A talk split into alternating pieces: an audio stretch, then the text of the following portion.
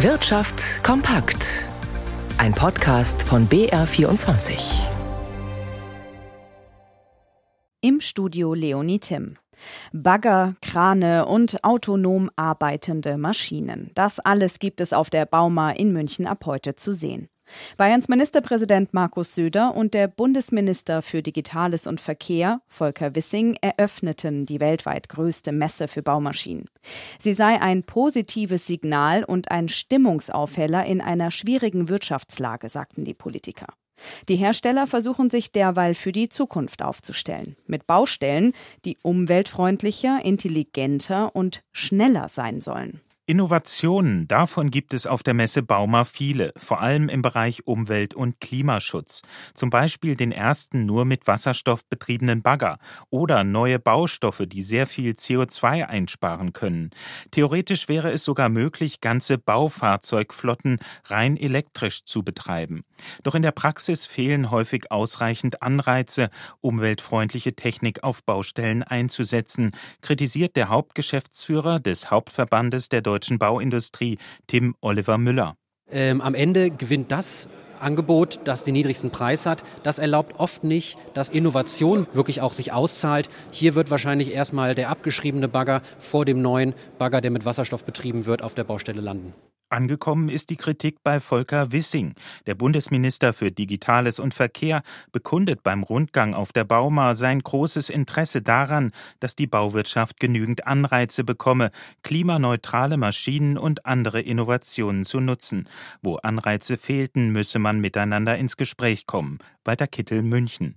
Die Arbeitslosenzahlen sind noch stabil und der Arbeitsmarkt scheint robust zu sein. Das zeigen Zahlen der Bundesagentur für Arbeit aus September. Allerdings deuten immer mehr Anzeichen darauf hin, dass es nicht so bleiben könnte. Angesichts hoher Energiekosten planen offenbar immer mehr Unternehmen Stellen abzubauen. Das hat eine repräsentative Umfrage des Münchner IFO-Instituts ergeben. Die hohen Gas- und Strompreise zwingen anscheinend immer mehr Unternehmen zum Handeln. In einer IFO-Umfrage im Auftrag der Stiftung Familienunternehmen gaben 25 Prozent an, sie planten einen Abbau von Arbeitsplätzen. Im April waren das noch deutlich weniger. Auf der anderen Seite nahm die Zahl der offenen Stellen im gleichen Zeitraum weiter zu, angesichts des Fachkräftemangels. Mehr als die Hälfte der befragten Betriebe plante außerdem Investitionen zu verschieben oder ins Ausland zu verlagern, wo Energiepreise niedriger seien. Rainer Kirchdörfer von der Stiftung sieht darin ein Alarmsignal und sprach von einer schleichenden Verlagerung.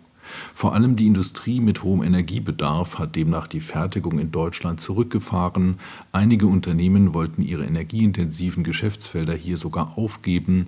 Die Preissteigerungen beim Gas sind bei Unternehmen wie Verbrauchern erst teilweise angekommen. Das IAB, das Forschungsinstitut der Bundesagentur für Arbeit, sieht aber im nächsten Jahr bisher keinen großen Einbruch auf dem Arbeitsmarkt. Felix Linke, BR24 Wirtschaft. Ein Unternehmen, das bereits einen Stellenabbau plant, ist der Medizintechnikhersteller Philips. Zuletzt hatte der Konzern Probleme mit Beatmungsgeräten, die zurückgerufen werden mussten. Nun sollen 4000 Jobs wegfallen, damit Kosten gespart werden können. Abfindungen und Kündigungen würden das Unternehmen wohl etwa 300 Millionen Euro kosten. Das schätzt der Konkurrent aus Erlangen, Siemens Healthineers. Und damit zu Rigobert Kaiser in unserem BR24 Börsenstudio. In Großbritannien ist nun klar, Sunak wird neuer britischer Premierminister. Wie reagieren denn die Börsen auf diese Nachricht?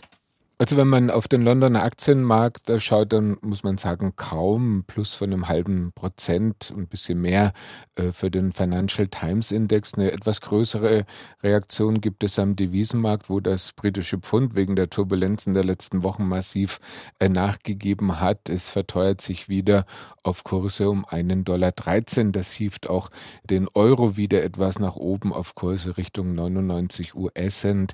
Das sind also die Reaktionen an den Märkten Märkten.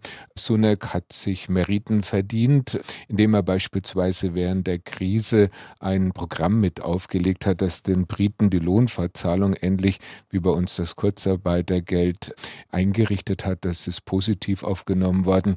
Kritisiert wird er allerdings dafür, dass seine Frau, die aus einer reichen Familie stammt, bei ihren Steuerzahlungen getrickst haben. Also soll das heißt, da wird noch heftig diskutiert werden. Unter dem Strich ist der DAX äh, deutlich im Plus mit 1,3 Prozent bei 12.896 Punkten.